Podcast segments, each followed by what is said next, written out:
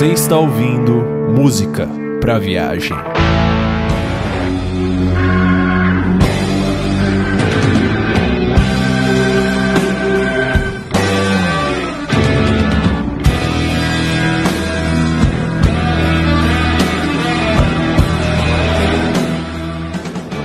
Saudações, meus caros ouvintes, e sejam bem-vindos depois de um longo e tortuoso inverno, mais uma vez ao podcast Música para Viagem.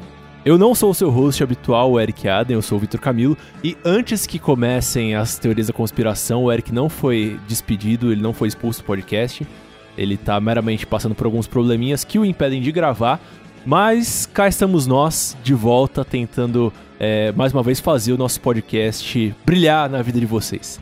É, e hoje eu venho acompanhado das minhas duas queridas amigas é, co-fundadoras, co-participantes do podcast Música para Viagem, a minha querida Dudes, do canal Red Behavior. Opa pessoal, tudo bom com vocês? Bom estar de volta, antes tarde do que nunca.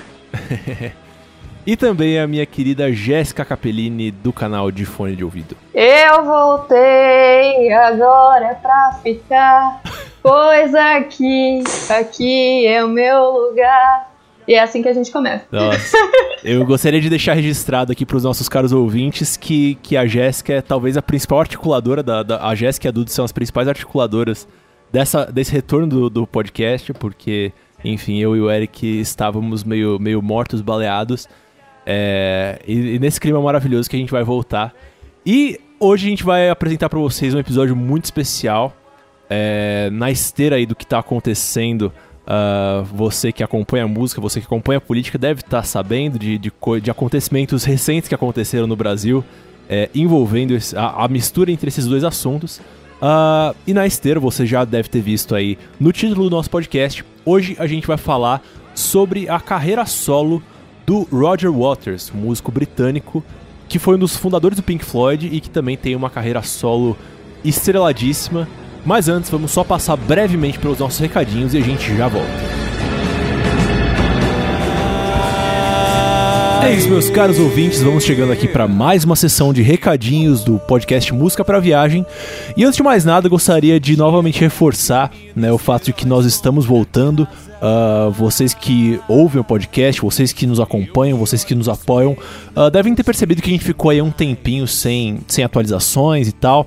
A gente de fato tirou um tempinho para se reorganizar. Mas agora a gente está de volta, estamos com muitas, muitas pautas legais sendo preparadas para vocês e estamos muito felizes de estar de volta. Então só gostaria de reforçar aquilo que eu falei ali no começo. Fiquem ligados porque o podcast Música para Viagem está de volta e essa nossa nova fase está muito, muito legal. Nessa mesma linha, gostaria de convidá-los a voltar a interagir com a gente, a postar, a deixar os seus comentários lá no nosso blog, no musicapraviagem.com ou para mandar os seus, seus e-mails as suas, com as suas dúvidas, seus questionamentos, seus comentários lá para o nosso e-mail no musicapviagem.gmail.com. E para finalizar nossa sessão de recadinhos, gostaria de informar a todos os navegantes interessados em música que eu, Vitor Camilo, estou com horários abertos para aulas de música, tanto presenciais em São Paulo quanto via Skype. Então você que tem interesse em aprender um instrumento, você que tem interesse em se aprofundar melhor nos seus conhecimentos musicais, eu estou com horários abertos para dar aulas de canto, violão, guitarra elétrica, teoria musical, percepção, produção musical Lecionar é uma das minhas atividades favoritas e é uma coisa que desde que eu iniciei minha carreira dentro do universo musical, é uma coisa que eu nunca, nunca deixei de lado. Então, se você tiver afim, me manda um e-mail no victor.ilios.com.br e vamos conversar. Eu quero saber o que, que você quer aprender, por que, que você quer aprender, e eu garanto que a gente pode montar um plano de aulas que vai te ajudar nos seus objetivos musicais. Beleza? Então é isso aí, e agora fiquem com o nosso episódio super especial sobre a carreira solo do Roger Waters.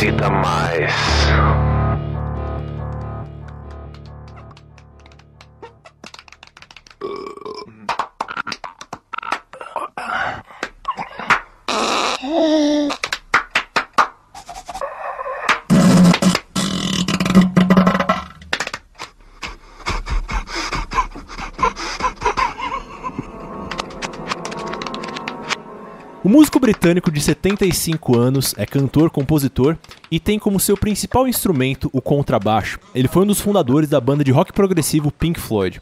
Seu pai foi morto na Segunda Guerra Mundial, quando ele tinha somente 5 meses de idade. E esse fato atinge muito sua obra e suas composições.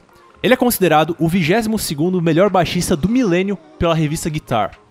Nesse episódio nós focaremos na carreira solo do Roger Waters. Minha querida Jéssica Capellini, foi você que sugeriu essa pauta pra gente, então por favor, justifique-a. Bom, além dele ter lançado um álbum ano passado, depois de 25 anos sem um álbum de estúdio mesmo dele, eu comecei a, a procurar e a discografia dele é bem interessante porque ela não é grande, mas ela tem um conteúdo muito, como que eu posso dizer? Complexo, variado, diverso. Complexo, variado, diverso. Nossa, tá ótimo. Obrigada, Vitor. E altamente politizado. mas, mas começando pelo complexo, é, uma das coisas né, que ele criou foi a trilha sonora do filme The Body, de 1970. E o Music from the Body, que é a trilha sonora, é, são faixas muito humoradas, assim, bem humoradas. É, e é, é, até engraçado de ouvir, porque ele é feito em cima de sons produzidos pelo corpo humano. É, são músicas simples, temas muito bonitos, né, e curiosos, que é um, uma composição tanto do Roger Waters quanto do Ron Gissing. E eu não assisti o filme. Permita-me só um pequena parte aqui. Essas músicas, é, assim, elas de fato utilizam esses sons do corpo humano? Ou, assim, é, é, eles utilizam os sons do corpo humano meio que como uma base, como uma estrutura, um esqueleto e fazem outras coisas a partir disso? É, o, os sons do corpo humano são base e eles com, constroem a música a partir disso. Certo. E aí é usado de trilha sonora no filme. É bem interessante, eu fiquei com vontade, inclusive, de assistir o filme. Eu vou procurar depois. Quem assistiu, coloque aí nos comentários o que, que acha do filme. é... E vamos colocar alguma coisa aí também pro pessoal ouvir, né? Porque parece, você sim, descrevendo isso, eu fiquei mega curioso para sacar como que é isso aí. É isso, caros ouvintes. No início desse bloco, vocês ouviram Our Song, a primeira faixa do álbum Music from the Body. E agora vocês vão ouvir um trechinho de Seashell and Stone.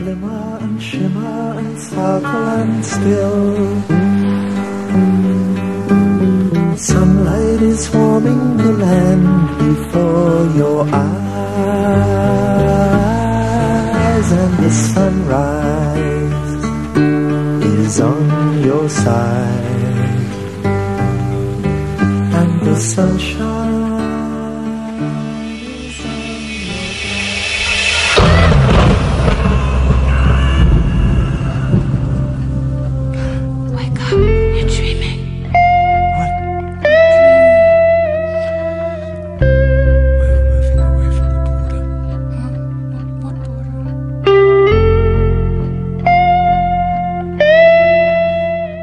Eu achava que era o primeiro álbum de carreira dele é o The Pros and Cons of Hitchhiking, de 1984, que é um disco de rock conceitual e ele já estava sendo construído é, antes do término, digamos assim, do, da saída do Roger Waters do Pink Floyd, que o Pink Floyd ainda existe, conforme o David Gilmour quer. Mas enquanto estava acontecendo todo o processo entre os dois e tudo mais, é, o Roger Waters já estava construindo esse álbum e cada faixa representa um momento durante uma noite que essa pessoa está pegando uma carona. Então as faixas são nomeadas é, pelos horários, depois, entre parênteses, tem um nome sobre, tipo, The Sport, alguma coisa assim. Nossa, eu devo dizer que eu fiquei muito, muito interessado vendo a descrição desse álbum. É, eu não conheço ele, aliás, eu já queria deixar um disclaimer aqui pro, pro nosso ouvinte. Que hoje eu sou o mais leigo possível no assunto que a gente vai falar, né? Mas enfim. O Victor é total orelha hoje. To, totalmente orelha. Mas ouvindo, né, vendo a descrição desse álbum, eu fiquei muito interessado em conhecer ele, porque acho, acho que isso é uma coisa até que a gente mencionou em alguns uh, podcasts anteriores. Que assim, Uh, eu, na, na, minha visão de, de, produtor, eu acho que assim, no fundo, no fundo, quase todo álbum que existe é conceitual em algum nível. No, no sentido de que sim, existe sim. algum conceito, existe alguma linha mestra que rege né, a escolha das músicas, a forma como os arranjos são feitos e tal. A É, ordem das faixas. É, sim, sim. mais. Então, assim, é, é isso. Música em geral, tipo, álbum, quando você pega um álbum que o artista entrou no estúdio e, e decidiu fazer aquilo e transformar aquela, aquele conjunto de músicas em um álbum, aquele álbum fatalmente ele vai ter algum tipo de conceito por trás dele. É, mas é interessante pegar esses, esses artistas, principalmente esse pessoal do rock progressivo, o pessoal do, do heavy metal também faz isso, que eles levam a palavra conceitual a um nível completamente diferente, né?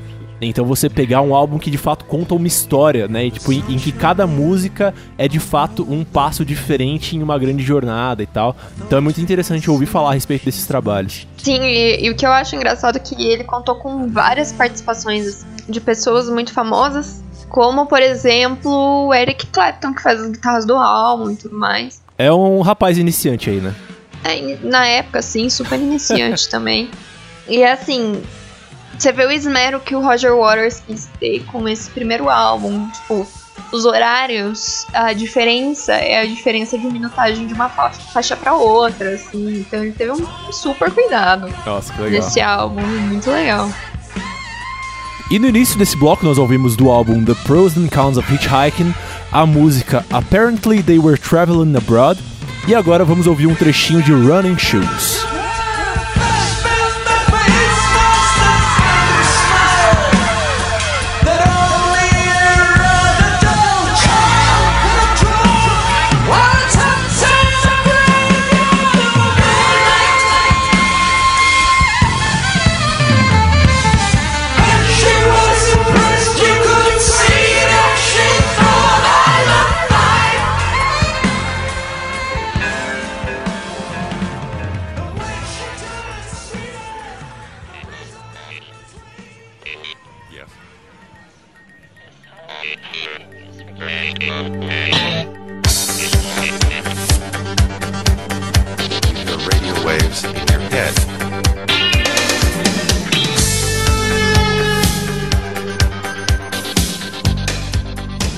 Seguindo então, esse álbum foi o lançamento dele de 1984, né? Que pelo, pelo que você falou, nessa época ele ainda estava no Pink Floyd, é isso? Isso, porque ele sai oficialmente, digamos assim, em 85, né, com o processo.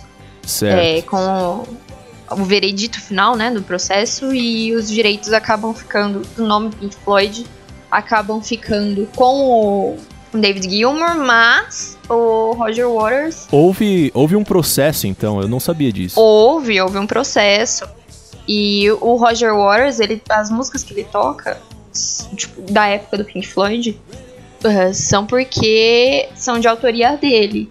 E o único Tá. álbum completo que ele ficou com todas as faixas é a obra da vida dele, que a gente vai falar mais pra frente, é, que é o The Wall. Tá. Eu não sabia disso, eu sabia que eles tinham se separado, que não tinha sido muito amigável e tal, mas eu sabia que tinha chegado a esse ponto, assim, de. É, eu, eu realmente sou Foi. muito, eu sou muito, muito, muito leigo com relação à história do, do Pink Floyd. Não, isso, a história dos membros do Pink Floyd entre si é, é muito louco, muito insano. e a gente pode falar disso no episódio, hein, gente? Né? Pede aí que a gente faz. Fica aí a, a- a- no ar.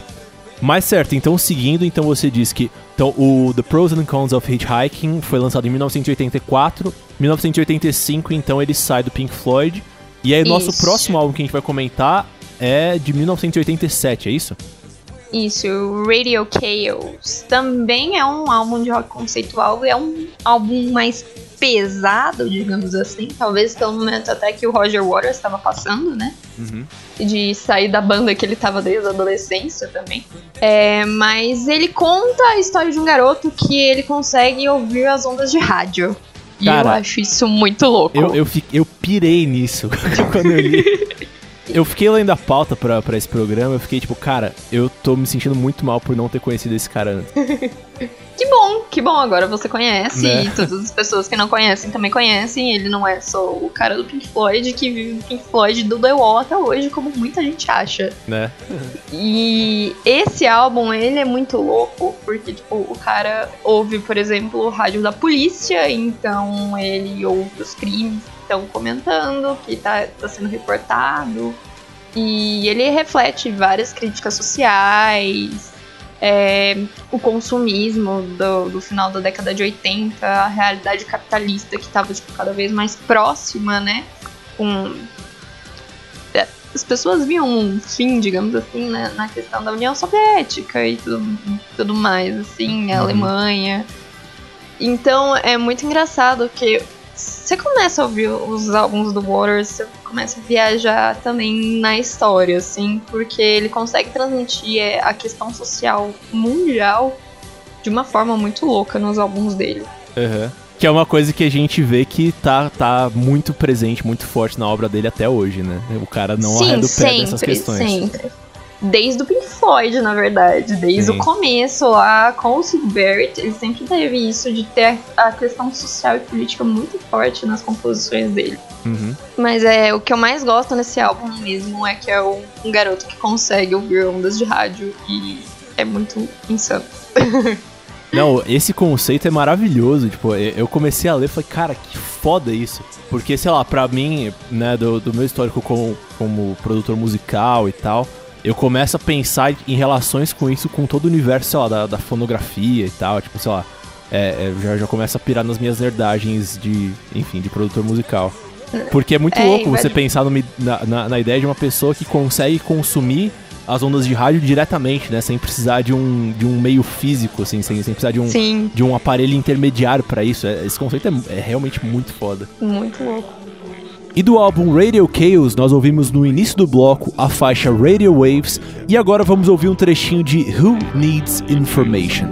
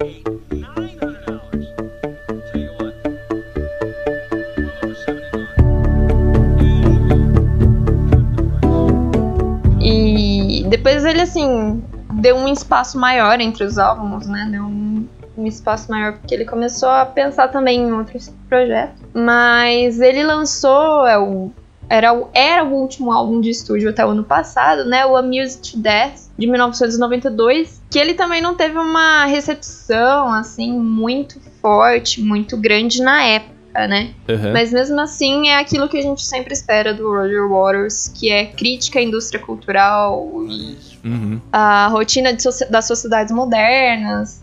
E é a questão que a gente tem até hoje, e querendo ou não, hoje em dia a gente tem muito mais é, de informação o tempo todo despejada na gente, os meios de comunicação crescendo cada vez mais. E é muito insano olhar que ele já tinha isso na década de 90. Tipo, numa época que a internet tava começando ainda, sabe? É, O que me chamou muita atenção uh, com relação a esse, a esse disco, o nome dele é um trocadilho que é maravilhoso, porque ele ele é um trocadilho muito singelo, mas ele diz muita coisa, assim. Porque, pra quem não sabe, existe uma expressão em inglês que é bored to death, que é entediado Uhum. até a morte, né? E o. O nome desse álbum é Amused to Death, né? Que seria, tipo, entretido até a morte, de alguma forma, né? É. É, que é meio que né, a, a ideia é o oposto, né? De que você tá, tá sendo despejado tanto conteúdo na sua, dire, na, na sua direção que você acaba se afogando nisso. Acho que eu imagino, Exato. ouvindo, é, ouvindo esse nome, exatamente isso, isso já me diz tudo, sabe? Sobre o que ele quis dizer com, com esse álbum. É exatamente isso. E eu acho isso insano no Roger, como ele consegue pegar essas coisas muito fáceis, sabe? O que ele quer criticar, o que ele quer trazer, o que ele vê, ele traz de uma forma muito clara na- nas composições, por mais que seja metafórico. Uhum. Muito, muito foda.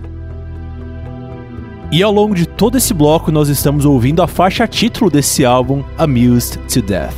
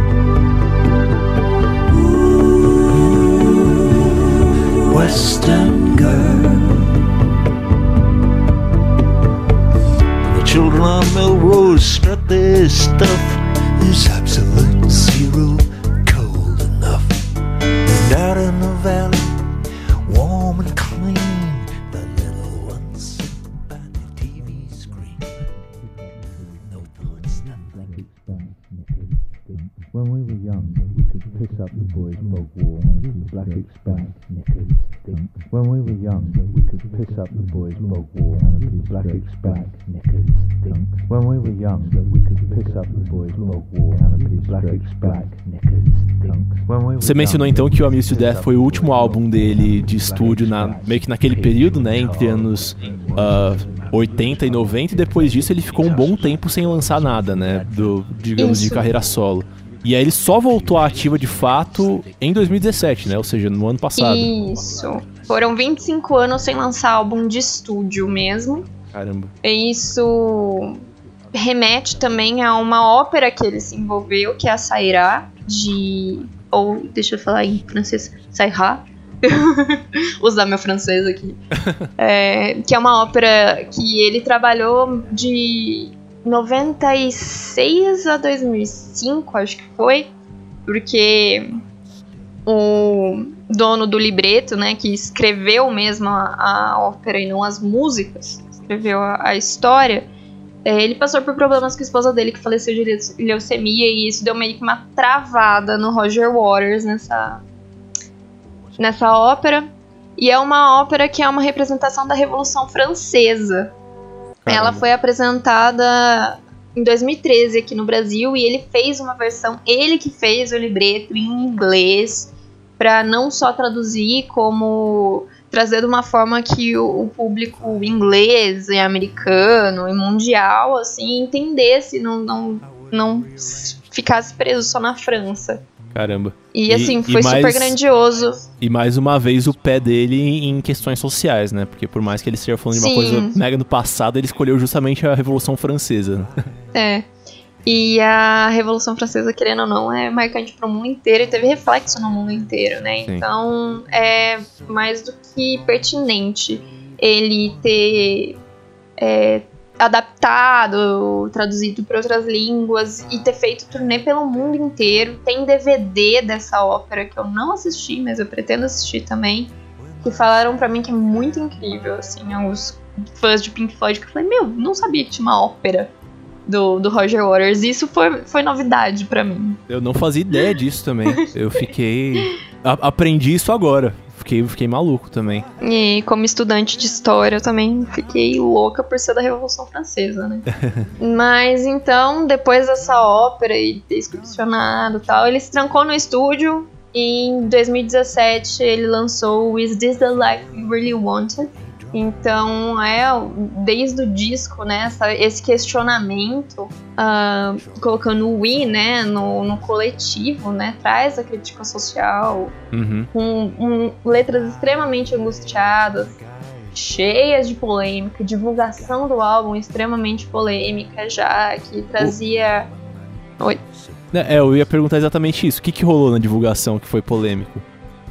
Então, a divulgação, ele fez uma para cada país e ele foi soltando as imagens. Então, na época era a época da eleição na França. Então, ele colocou a cara da Marine Le Pen com Nossa. o nome do álbum, porque a capa do álbum, só para as pessoas que não estão visualizando, é, a capa do álbum é como se fosse um arquivo censurado. E as únicas letras que não as únicas palavras que não estão censuradas é Is this the life we really wanted?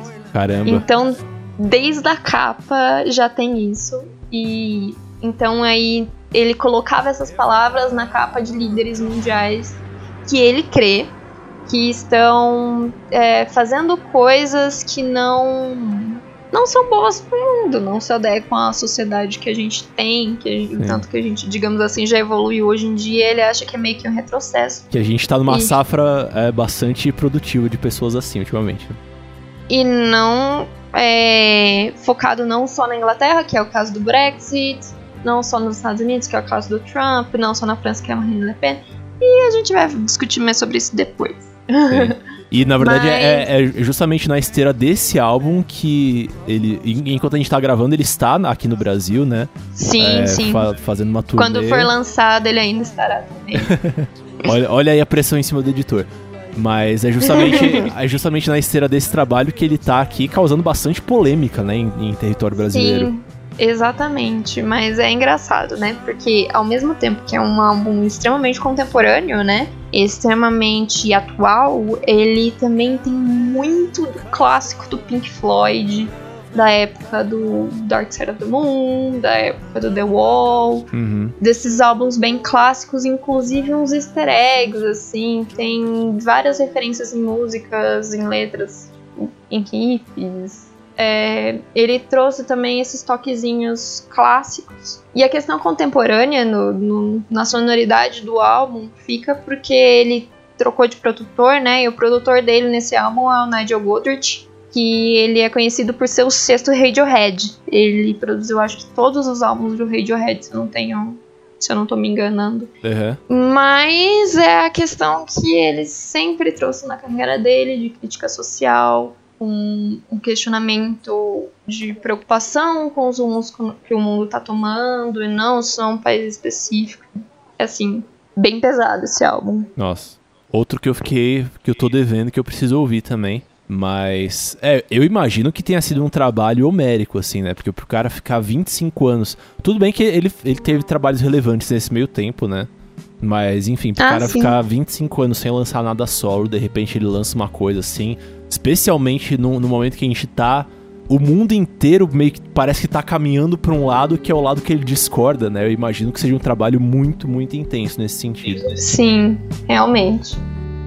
E nesse bloco do álbum Is This the Life We Really Want, nós ouvimos lá no início When We Were Young e Deja Vu, e agora vamos conferir um pouquinho da faixa título.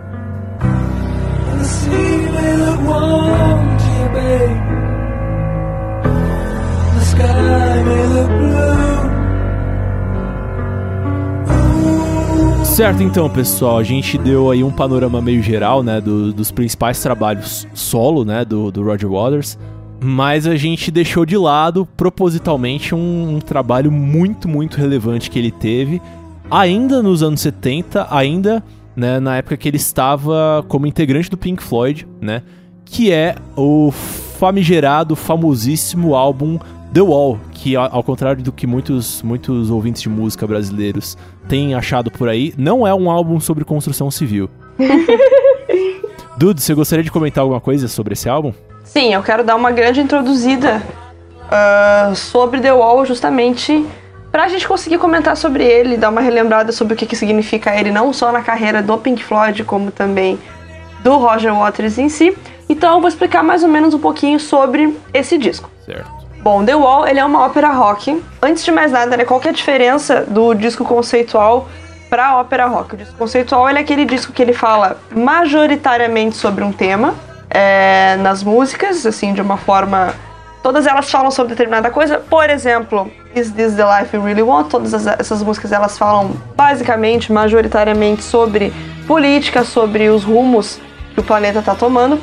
Mas uma ópera rock, ela é um disco conceitual, porém com personagens, porém com início, meio e fim. No caso de The Wall, ah, ela é uma ópera rock idealizada pelo Waters, foi lançado como o 11º disco do Pink Floyd em 79 e foi em 82 que ele foi adaptado para o cinema com o filme, né, homônimo The Wall.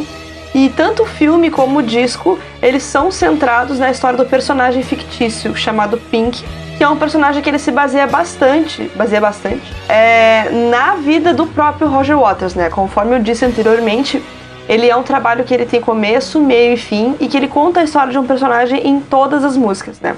O Roger Waters, né, conforme a gente já falou anteriormente, ele perdeu o pai quando ele era bebê na Segunda Guerra. E isso aparece muito no personagem Pink, né? O personagem do The Wall. E essas experiências do Pink, elas começam justamente com a perda do pai na Segunda Guerra. E elas continuam com a ridicu- ridicularização que ele sofre na escola, dos professores. Ele sofre também com a mãe superprotetora. E também, quando cresce, com o fim do seu casamento. Tudo isso contribui para essa isolação do personagem da sociedade, representada justamente por essa parede metafórica. A queda do muro representa não só esse fim da divisão, mas também o fim do medo, o medo de revelar quem ele realmente é, equiparado a esse medo de guerra nuclear que assolava o mundo na época, né, na, durante a Guerra Fria. E além disso, nos anos 90, no início dos anos 90, quando o muro né, de Berlim foi eh, ocorreu a queda, a prefeitura de Berlim até contratou o Roger Waters para realizar o The Wall live em Berlim, que é um dos maiores espetáculos já feitos na história da música, não só pelo seu grande significado, mas também pela sua estrutura, que contou com diversas participações de artistas como Scorpions, Cyndi Lauper, Sinead O'Connor, Brian Adams e muito mais, além da própria Orquestra Sinfônica de Berlim. Outra coisa que também explodiu um pouquinho a minha cabeça. Assim, eu sempre soube que existia, obviamente, uma conotação política muito forte no, no The Wall tal, em todo o trabalho do Roger Waters. É, eu sabia que o, o The Wall não era um álbum sobre construção civil, Ainda bem, né? Senão eu ia perguntar o porquê você fez faculdade e não sabia disso. né? Mas. Não, é porque isso virou um meme na- na- no Twitter, enfim. Mas.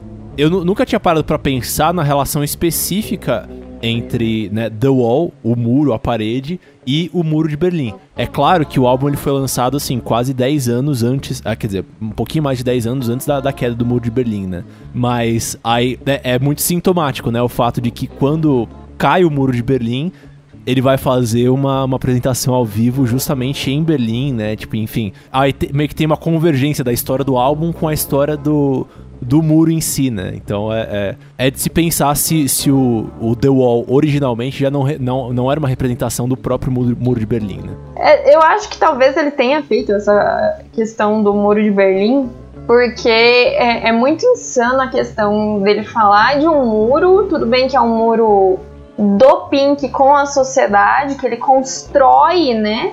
O, o muro durante o, o- a ópera rock até o meio dela, ele constrói e depois esse muro é destruído. Então Uhum.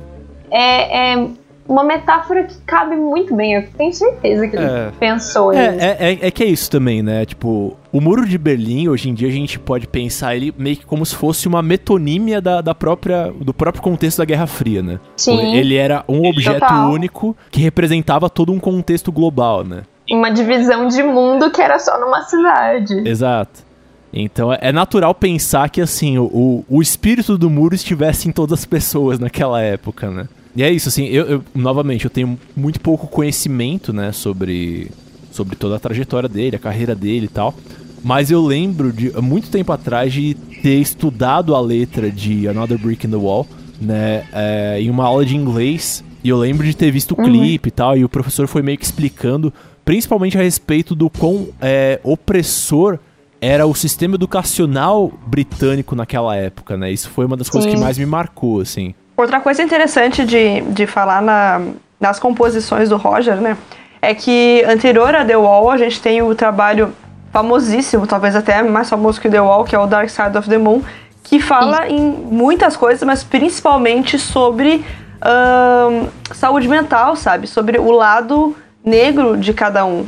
Essa coisa de tu ser prisioneiro dos teus próprios problemas, dos teus próprios anseios. E, e essa coisa do muro, né? É muito. ah, Claro, tem todo o contexto político, todo o contexto mundial, mas esse muro que a própria pessoa constrói com os seus traumas é muito presente nesse trabalho, não só o. Vou usar um termo de administração aqui. Não só no macro, mas também no micro, né? Sim, é, e o, o Dark Side of the Moon, ele fez ele um Gilmore em cima do Sid Barrett, né? Que foi um Sim, membro do Pink sim. Floyd que saiu na década de 60 ainda. Só que a questão dele ter problemas mentais afetou muito a banda e eles começaram a escrever o Dark Side of the Moon pensando nisso, pensando no Sid Barrett. Só que é insano como é algo, algo que se adequa a tantas pessoas e tantas pessoas conseguem se identificar com isso e a mesma coisa do Walt, sabe? Tipo, foi feita em cima de uma representação do Roger, mas mesmo assim é, é muito insano tipo, a identificação na sociedade que pode ter, sabe? Uhum. É, e mais insano ainda foi. Nós, nós vamos chegar lá ainda no, no nosso terceiro bloco, mas essa representação que ele trouxe, que ele tá mostrando novamente, mesmo que a, a turnê agora, Us and não seja sobre o muro, é, ele trazer esse conceito do muro pro Brasil, que tá num momento extremamente polarizado, é muito impressionante as pessoas ficarem surpresas com isso, sabe? Não, e é aquele negócio, é a obra da vida dele, gente. É a obra da vida dele. Não tem como falar, ai, tipo, porque não vai ter um muro no show do Roger Waters. Sempre vai ter. Desde os anos 80 tem e vai continuar tendo. Ah, e, e ainda mais essa questão assim, primeiro que esse álbum ele foi feito há quase 40 anos atrás, né? Mas a gente tá cada vez mais. Eu tenho a sensação de que a gente tá meio que num período de uma segunda guerra fria velada, assim. né? Então, Ah. me- meio que, assim. Eu, eu acho que. Sendo uma grande obra, né? Sendo uma coisa que foi extremamente bem pensada, bem feita e tal, a coisa nunca deixa de ser atual, né? Como, né, como os grandes clássicos da literatura tal, que hoje em dia a gente estuda, né, para meio que entender ah, como funcionava a sociedade na época que eles foram feitos, mas eles também dizem muito sobre como a sociedade é hoje em dia, né? É, Então, o The Wall, acho que ele, ele alcançou esse status, né? E acho que hoje em dia, especificamente, a gente tá em uma época em que ele é, voltou a ser muito, muito relevante, né? Então, não é, de fato, de forma alguma é surpresa é, ele, o Roger Waters, pegar e revisitar essa obra nos shows dele hoje em dia, né? Sim, e o que é louco desse show de 1990, en- entrando um pouco na questão histórica mesmo, é muito óbvio a prefeitura de Berlim contratar o Waters e ser um show repleto de estrelas, né, e da orquestra sinfônica e tal. Mas pra mim o mais louco mesmo é que ele foi feito exatamente na zona, digamos assim, neutra do muro, entre os, tipo, o muro de Berlim. É no lugar que ficava o muro de Berlim. Então isso pra mim é o mais louco. É essa simbologia, sabe? Uhum.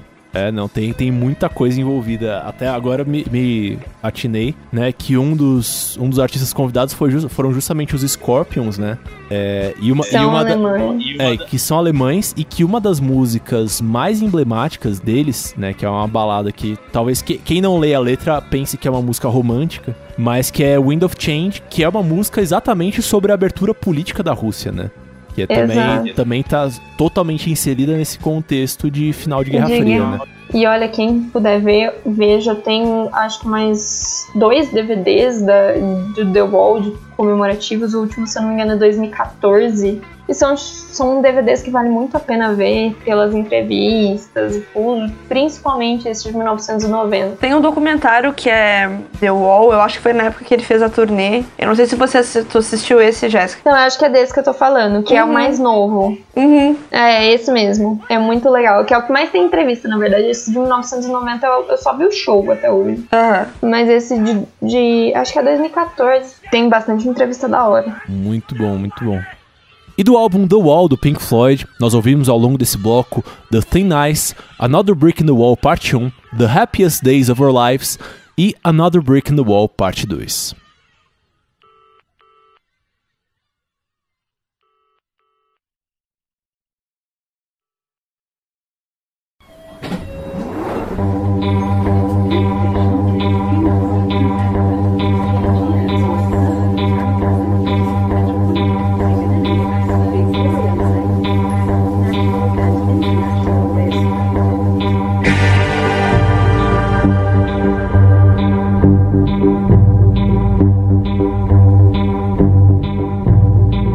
Certo, pessoal. Então agora só pra gente encerrar, né? Na verdade a gente já pincelou muito disso né, nos, nos outros dois blocos, quando a gente falou sobre a, a carreira solo do Roger Waters, também quando a gente falou sobre o, o The Wall especificamente, né? Mas enfim, só pra gente pincelar, né, a, a questão da, do, do envolvimento dele muito profundo e praticamente indissociável, indestrutível, né, com esse universo da política, né. Então a gente está gravando aqui em meados de outubro de, de 2018, que todos os brasileiros sabem que está sendo uma época extremamente conturbada do ponto de vista político, né.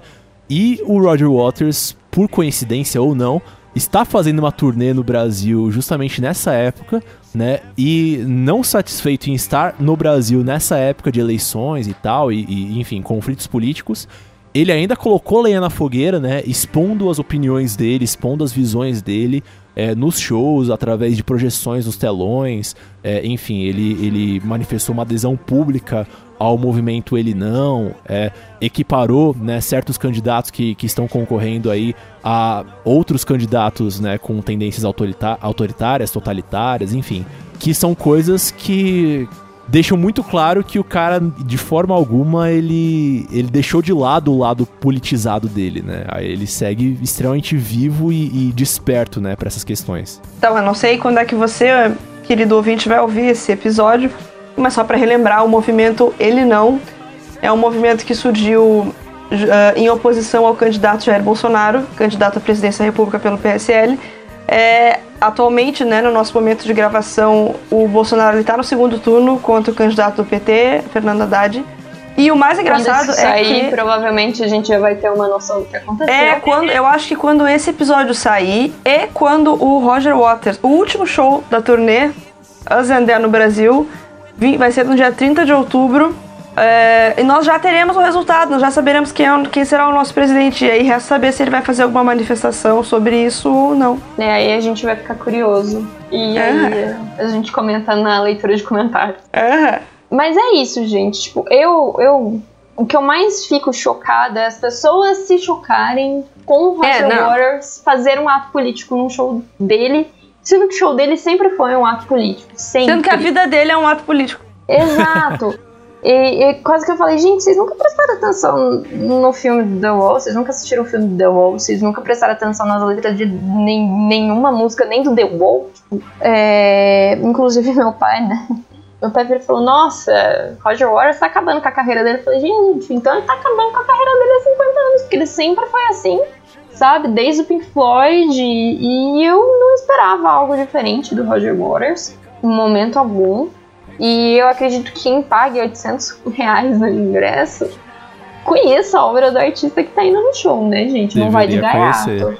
Ah, não, e, e também eu, eu achei muito interessante, todo mundo aqui sabe que, que a nossa querida Dudes é extremamente fã e especialista em YouTube, e você mesmo também chamou atenção pra isso em relação ao- aos fãs do YouTube, né, Dudes? Do YouTube. Não, É. e eu fiz uma postagem no meu Twitter, arroba redbehavior, falando justamente isso. Eu- é que assim, ó, eu sempre puxo pro YouTube, sempre. Vocês estão falando em receita de rosquinha, eu vou dizer que o Bono é um biscoito e dá pra fazer rosquinha sabor Bono. Enfim. então eu, eu sou assim, quem me escuta, quem me assiste sabe que eu sou assim. Então, é, eu, eu até comentei assim, gente, é lógico que um artista que sempre se posicionou politicamente não vai ficar quieto. O YouTube, É em claro. 2017, teve aqui no Brasil e já se posicionaram a favor do feminismo e a favor de nunca mais o Brasil passar por uma censura. Então é lógico que se o YouTube tivesse no Brasil agora, eles também iam se posicionar muito provavelmente contra o Bolsonaro ou contra qualquer tipo de, de governo autoritário, etc. E, e- e- e- e eu recebi muitas mensagens no Twitter de pessoas criticando o YouTube. Fãs! E eu entrei num teto, tipo, mas gente, só um pouquinho, vocês não estão prestando atenção na obra dos caras, não precisa concordar. Sabe? Tipo, não precisa concordar com o que o cara tá dizendo. Mas ah, existem bandas e artistas que são políticos sempre. Sempre. O YouTube ele pode estar mais suave. Claro, o YouTube ele era mais, é, por assim dizer, pilhado na época de War, né? Começo dos anos Claro. 80. Hoje eles são mais calmos, os velhos estão mais tranquilos. Mas todos os discos têm pelo menos uma ou duas músicas que são políticas. Exato. Isso é, não, sempre e, assim. E, e na mesma linha da, da galera que lançou esse meme de que o, o, o The Wall não é um disco sobre construção civil, eu vi alguém postando no Twitter uma coisa que era tipo. Imagina só quando descobrirem que Sunday Bloody Sunday não é uma música sobre o espaguete à bolonhesa no almoço de domingo. Exatamente. Eu não vi esse, mas sim, Sunday Bloody Sunday, né? Não é sobre um Sunday e sorvete. Apesar Também. de que a versão do Sambô, né? Eu acho que eles acharam que era isso. Né? Com certeza. Nada Mas- contra o sambô, nada contra o o samba, fazer versões de samba. Mas eu acho um desaforo, cara, com tanta música do YouTube. Os caras podiam ter feito um sambão de With or Without You. Um sambão ali de, sei lá, Walk On. Mas não, fizeram um sambão sobre um massacre, né? Que delícia. Ah, o, o problema não é nem sambão, né? Porque tem muito samba aí que, que é crítica social do Crítica cacete, social, assim. exato. Crítica social foda. Mas, mas é isso. A, a questão é que, enfim, a gente. O, o- a pauta aqui não é sambô, mas a questão é que o sambô Uhum. pasteuriza o negócio e perde. e, tipo, ele destruiu toda a dimensão Perde política da, da música. É. é. Eles sumiram, né? Depois dessa, coitados. Enfim, voltando para o Roger Waters, é, quem tá meio perdido, não sei se vocês entenderam, no dia 9, no show de São Paulo, ele foi vaiado quando apareceu a hashtag ele não. E no momento que ele colocou o Bolsonaro como um dos neofascistas atuais. É, que pleonasmo, Jéssica, mas um dos neofascistas é, que estão pleiteando cargos em governo, que estão em cargos de governo pelo mundo todo. Alguns realmente são pessoas que, como que eu posso dizer, são conhecidos, como o caso do Putin, o caso do Trump, o, o caso do Bolsonaro aqui no Brasil. É, mas alguns outros ficaram meio obscuros para a maior parte da população, como o Orbán, o Kaczynski, que eu não sei se eu estou falando direito, o Kurz, o Farage e a Le Pen. A Marine Le Pen, ela foi candidata e ela é totalmente conservadora também, né? Lá na França, É, ela acabou perdendo para Macron. Mas, além disso, o Farage é defensor do Brexit no, no Reino Unido. O Orban, o Kaczynski e o Kurz são de partidos de extrema direita no leste europeu. Então, eles também É, esses eu nem conhecia. é, e a questão mais forte, assim, que estão falando disso é a questão da migração para esses países do leste europeu que está acontecendo da África para lá, ou do Oriente Médio. Então, eles têm relações muito boas com a Rússia, criticam a União Europeia e também tem essa que- questão que eles não deixam refugiados entrar em seus países. Então, tem tudo isso além do que a gente já conhece de caras conhecidos como Trump e o Putin. Então, assim, as alfinetadas não são só sobre o Bolsonaro, não, só, não são só tipo, so- sobre o que está acontecendo em um país, mas alfinetadas sobre o É, mundo inteiro. É, é, é uma questão de coerência da parte dele, né? Ele, enfim, ele. Exato. Ele, ele tem é, uma posição radicalmente contra determinadas visões políticas, determinadas atitudes políticas, e ele acaba. E sempre é, teve. É, e ele acaba direcionando, né, a, enfim, a obra dele contra a- as figuras que ele identifica que, que representam isso, que personificam isso, né? Com Exato. certeza. E é muito louco, eu vejo muita gente falando assim, ah, ah, comunista, safado, não sei o quê, sendo que aí tu vai olhar a obra, por exemplo, de Animals, né? Que é uma referência justamente à Revolução dos Bichos que critica o. O livro do George Orwell, né? E é super natural ele trazer a- a- alguma coisa relacionada ao país que ele tá fazendo a turnê e é colocar isso no show. Então, Sim, sim. Muito É, coerente. por- Sim, porque sim. afinal de contas é uma, é uma forma dele também se conectar diretamente, né? Dele mostrar que o conteúdo Com dele não é certeza. simplesmente genérico. E deixa eu É. puxar uma rosquinha de novo. É, o, o YouTube. o YouTube Uma tem um rosquinha momento sabor nos shows. bono, né? Uma rosquinha sabor bono. Bono doce as- de leite. Sabor bono, doce de leite. Bom, ia ficar bom, hein? Tá, uma rosquinha sabor bono. Que aí, que quando o YouTube ele faz aquela homenagem às mulheres, em cada país que eles vão, eles colocam no telão umas quatro ou cinco mulheres muito poderosas e fodas daquele país, entendeu? É. Então, porque aí a galera vê aquelas brasileiras no telão e fica. Ah! Então é que nem a reação da galera vendo ali o Bolsonaro, vendo que o cara tá ligado, vendo que. Em outra, no segundo show que ele fez em São Paulo, aí na parte que ia aparecer o Bolsonaro, ele colocou um, uma tarde escrito assim, posicionamento censurado.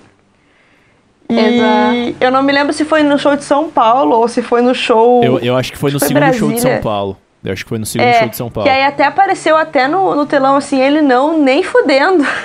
E é engraçado que, na verdade, a, a hashtag do Ele Não no dia 9 apareceu no momento errado. Ele falou numa entrevista do Fantástico isso, que ele acaba, acabou aparecendo durante o eclipse. Só que no eclipse eram para aparecer pirâmides, para fazer referência ao Dark Side of the Moon, que é uma música do Dark Side of the Moon e tal. E o Ele Não devia ter aparecido durante a, a música Mother, que um dos versos é Mother should not trust the government, ou seja, mãe, devo confiar no governo. Então ia ser muito mais apropriado também. Ai, né? coitado, erraram. Erraram. E aí no outro dia colocaram o nem fodendo no, no timing certo. Uhum. Ai, coitado, alguém foi demitido. Com certeza.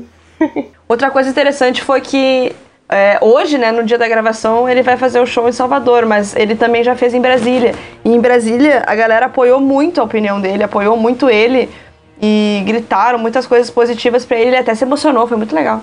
Aí resta ver quais serão as surpresas de Belo Horizonte, Rio, Curitiba. O Ob tá fazendo um passeio no E Brasil. E Porto E no- Alegre. É, em Porto Alegre. Eu vou, hashtag eu vou. Você vai, ó. Porra. E nesse bloco, em homenagem aos shows do Roger Waters em solo brasileiro, nós voltamos ao álbum Is This the Life We Really Want e ouvimos Picture That, Broken Bones e agora vamos curtir um pouquinho de Bird in a Gale.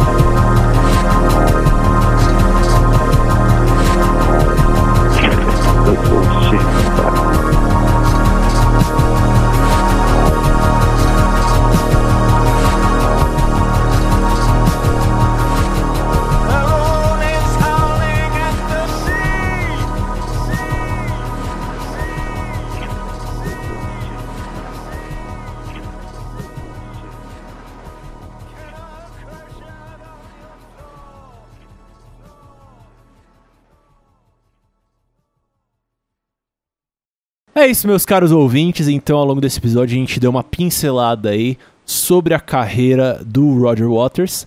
Ah, e agora, antes da gente encerrar, vamos aqui pro nosso bloco de indicações musicais. É, Dudes, você quer começar? Quero. É, quando, esse, quando esse podcast for ao ar, já vai ter saído lá no meu canal é, uma análise do clipe de The Last Refugee, do Roger Waters, que é um tema muito interessante. Ele aborda é, a questão dos refugiados, a questão das, das consequências das guerras, das, das situações polarizadas. E é um clipe muito triste, ao mesmo tempo muito bonito. É, sem spoilers. E além disso, essa música é muito maravilhosa. E essa é a minha indicação de hoje. É, vai lá no meu canal ver o meu cli- ver a minha, minha análise e escute The Last Refugee. É isso então, meus caros. Vamos ficar agora com The Last Refugee do Roger Waters. Catch the sweet hover of lips just barely apart. And wonder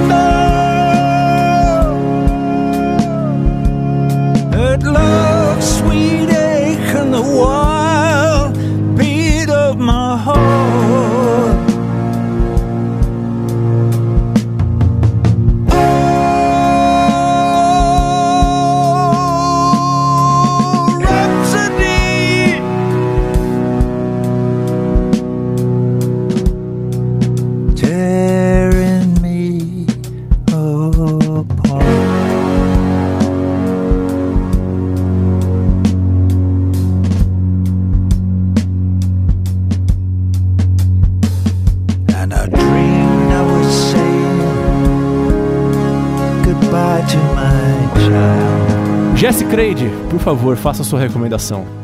Eita. Olha, eu fugi totalmente do tema. Mas eu vou indicar uma música do Fleetwood Mac, que eu amo muito e eu acabei ouvindo ela ontem e ela fez eu morrer de amores de novo por Fleetwood Mac, que é uma banda dos anos 70 que eu adoro. E tem a Stevie Nicks, que é uma cantora maravilhosa que eu amo de paixão. É, que ela tem a carreira solo e a carreira no Fleetwood Mac. E uma das músicas que eu mais gosto que ela tá envolvida é do álbum Rumors e é a música The Chain. E o Rumors eu acabei conhecendo por conta de um livro que é aquele Mil e Um Discos para Se Ouvir Antes de Morrer. E é um livro que eu realmente quero comprar muito na minha vida ainda. É isso, meus caros, então vamos ouvir agora The Chain do Fleetwood Mac.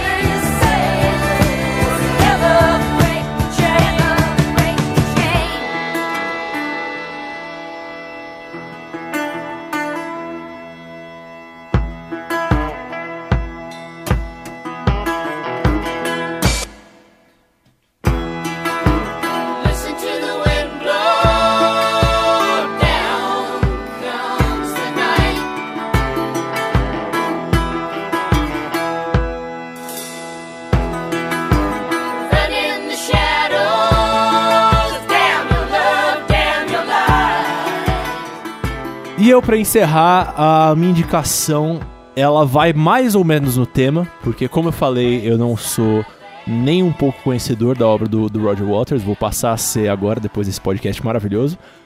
Mas, ah, ultimamente eu tenho estudado bastante a obra do Black Sabbath. Eu tenho transcrito algumas músicas do... do- da- enfim, da- das primeiras fases do Black Sabbath, né? Atualmente tô, tô transcrevendo algumas músicas do, do Paranoid e tal. E já que hoje a gente falou sobre rock setentista e falamos sobre crítica social foda, ah, eu queria recomendar aqui uma música extremamente famosa, uma das músicas mais emblemáticas do Black Sabbath, ah, que é do álbum Paranoid, que é a War Pigs, né? Que é uma música que também critica, enfim, todo o contexto de, de Guerra Fria e tal. Ah, eu não, não lembro exatamente de quando que é esse álbum, mas é de algum ponto ali em meados dos anos 70.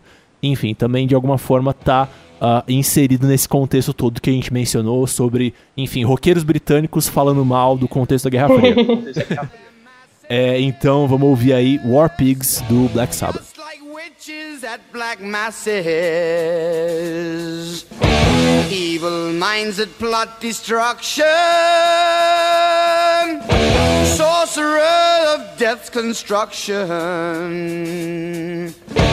in the fields of bodies burning, as the war machine keeps turning death and hatred to mankind, poisoning their brainwashed minds. Oh Lord, yeah.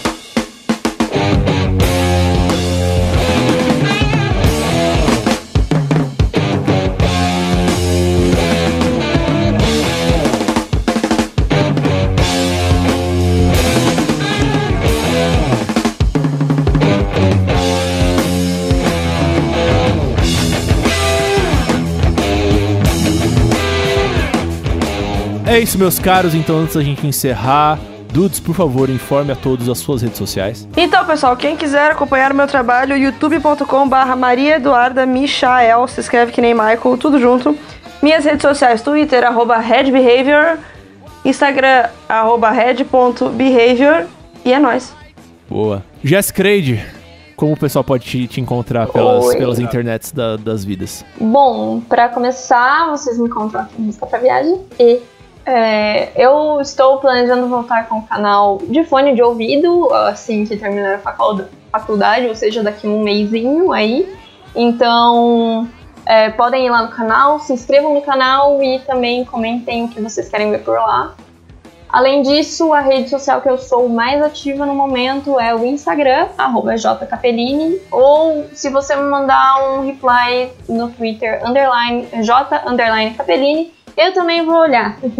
então, essas são as formas de me encontrar. E você, Vitor? É isso, eu posso ser encontrado principalmente no Twitter, falando abobrinhas e desabafando sobre como o mundo tá horrível, no VictorYCamilo. Ah, vocês também podem encontrar minhas postagens mais orientadas ao universo da música no Instagram ah, da Ilios Produção Musical, que é a minha produtora, no arroba ilios.música. Vocês também podem entrar no site da Ilios Produção Musical para conhecer meu portfólio, meu serviço e tal, que é no www.ilios.com.br. Ilios se escreve I-L-Y-O-S. Ah, e Jéssica, como que o pessoal faz para entrar em contato com o nosso podcast? Com o nosso querido podcast, a gente pode entrar em contato com vocês pelos comentários. Então, comentem nesse episódio. Seus comentários serão respondidos pela nossa equipe querida, maravilhosa. E também provavelmente serão lidos numa leitura de comentários futura. Além disso, tem o e-mail musicapviagem.gmail.com. Não esqueçam de dar o rate 5. Ah, e eu não sei se o Victor provavelmente falou na sessão de recadinhos lá na frente que vocês ouviram, mas esse episódio provavelmente já está no Spotify, ou seja, também estamos no Spotify É. agora. É um luxo e poder, assim, que não dá pra explicar. É isso, meus caros. Então, nessa, nesse tom de alegria, de, de, de esses, nesse tom podcast moleque, podcast raiz, a gente vai encerrando. Ficamos por aqui e esperamos estar novamente com vocês muito em breve. Então, aguardem notícias nossas que logo mais estaremos de volta. É isso, beijos e até a próxima. Tchau! Falou!